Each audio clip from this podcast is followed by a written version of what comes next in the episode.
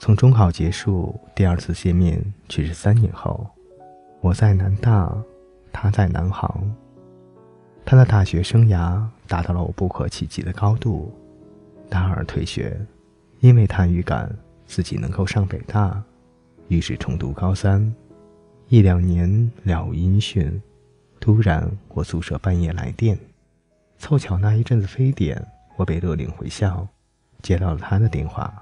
他说：“我没有考去北大，功亏一篑。”我问：“差多少？”他说：“差的不多。”我问：“那差多少？”他说：“不多，也就两百来分。”我问：“那你读了什么学校？”他说。连云港的一家专科院校，我问草莓呢，他默不作声。草莓是他在南航的女朋友。我在南大的浦口校区，到他那儿要穿越整座城市，所以大一也就去过两次。他跟小卖部的售货员勾搭上了。他小个子，脸红扑扑的，外号草莓。草莓是四川人。比我们大三岁，来南京打工，扯了远房亲戚的关系，到学校的超市里做售货员。小卖部边上是食堂，我们在食堂喝酒。张平隔三差五地跑到小卖部，随手抓点瓜子、花生等小玩意儿。草莓总是笑嘻嘻的，他还假装要买单。草莓挥挥手，他也懒得继续装，直接就走了。后来，他直接拿了条红塔山，这下草莓急了，小红脸发白，大几十块钱呢，账目填不平的。张平一把搂住草莓，不管旁边学生的目光，犹豫地说：“我没有钱买烟，但我知道，你有办法的。我不知道草莓能有什么方法，估计也只能自己掏钱填账。第二次约在城市中间的。”一个大排档，我说草莓挺好的，他吸口烟，淡淡的说：“Are you crazy？” 我不吭声。他又说：“我感觉吧，这姑娘有点土，学历也不高，老家又那么远，我预感将来不会有共同语言的。”她的 BB 机从十一点到后半夜两点，一共响了起码三十次。他后来看也不看。但 BB 机的震动声在深夜听来十分的刺耳，于是拎起一瓶啤酒，高高的浇下，浇在 BB 机上，浇完整整一瓶，BB 机进了水，再也没有办法响了。他打了个酒嗝说：“我花了一个月生活费买的，他妈的！”响了三十次的 BB 机，于是寂静无声，让你不耐烦的声声召唤。都是发自弱势的一方。喝到凌晨四点，喝到他路都走不了了。于是我问老板借了店里的固定电话，扶着他奋力过去，拨通了草莓的 BB 机号码。寻呼台接通了，他只发了一句话：“我在某某路，喝多了。”五点，气喘吁吁的草莓出现在我的面前。他只晓得路名，不晓得哪家店。只能一家一家的找过去。南航到这里二十分钟，也就是说，他找了四十分钟，终于找到了我们。张平趴在桌子上，动不动的就要从凳子上滑下去。姑娘一边扶着他，一边喝了几口水。我要了瓶小二，心想我再喝一瓶。草莓突然平静地说：“他对我很好。”我哦了一声。草莓说：“学校的小卖部一般都是交给学校领导的亲戚，我们这家是租赁合同签好，但关系不够硬，所以有个校领导的亲戚经常来找麻烦，想把老板赶走。”我一口喝掉了半瓶。草莓说：“有次来了几个坏学生，在小卖部里闹事，说薯片里有虫子，让我赔钱。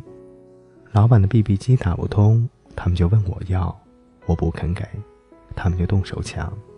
草莓扶起被张平弄翻的酒杯，说：“张平冲过来和他们打了一架，左手的小拇指骨折了。”草莓笑起来说：“后来他也经常拿我的东西，但是从来不拿薯片，说不干和流氓一样的事情。”我说：“他就是这样。”草莓说：“嗯，他还有个预感要娶一个妓女做老婆。我不是妓女，我是个打工妹，而且没有读过大学。”草莓蹲下来，蹲在坐的歪七扭八的张平旁边，头轻轻地靠着他的膝盖，鼻翼上一层薄薄的汗珠。张平无意识地摸摸他的头发，他用力微笑，嘴角满是幸福。我喝掉了最后半瓶，草莓依旧蹲着，他把头贴得更紧了，轻声说：“老板已经决定搬了。”我说：“那你呢？”草莓依旧用力的微笑，眼泪哗哗的流了下来，说：“我也不知道。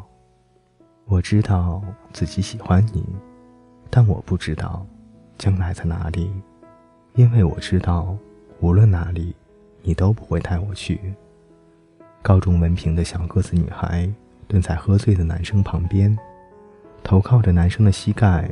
路灯打亮了他的微笑，是那么用力，才变得如此欢喜。打量他湿漉漉的脸庞，在我迷蒙的醉眼里，这一幕永远无法忘记。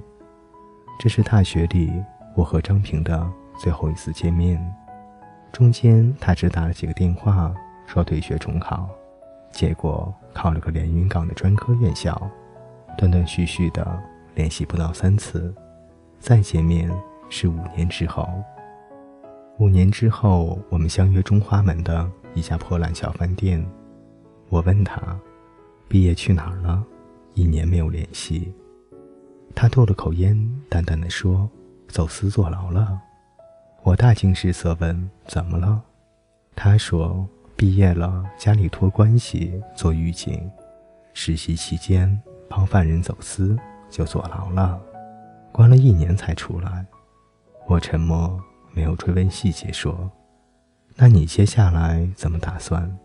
他又醉了，说：“在中华门附近租了个车库住，快到期了，我打算带着老婆回家结婚。”我脑海中浮现起了草莓的面孔。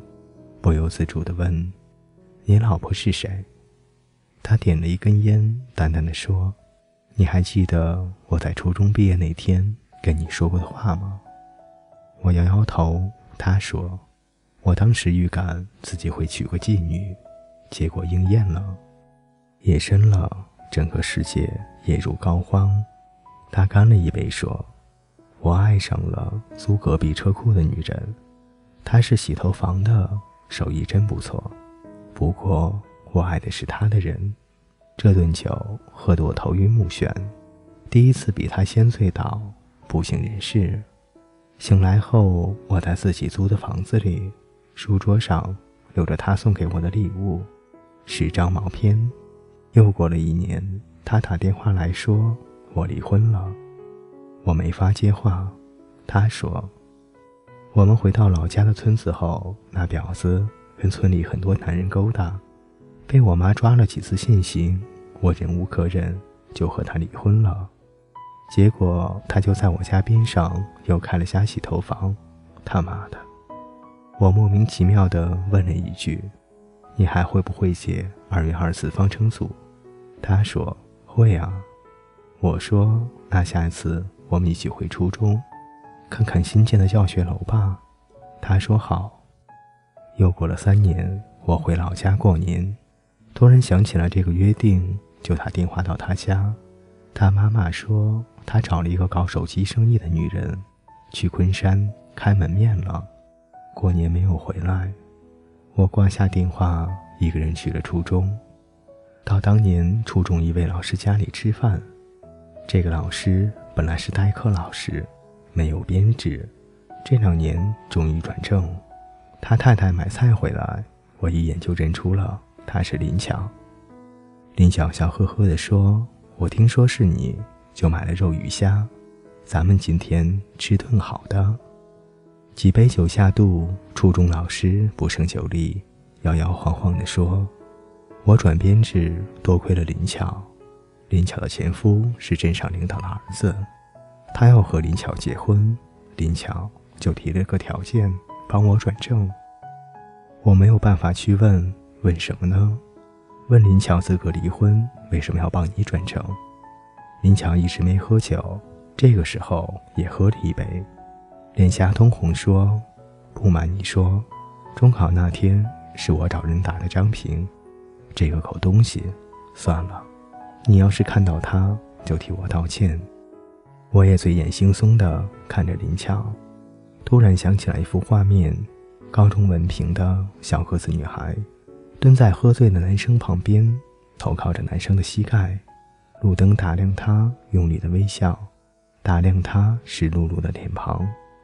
我知道你喜欢我，但我不知道自己的将来在哪里，因为我知道，无论哪里。我都没法带你去。各位听众朋友，今天的故事就为大家分享到这里，我们下期再见。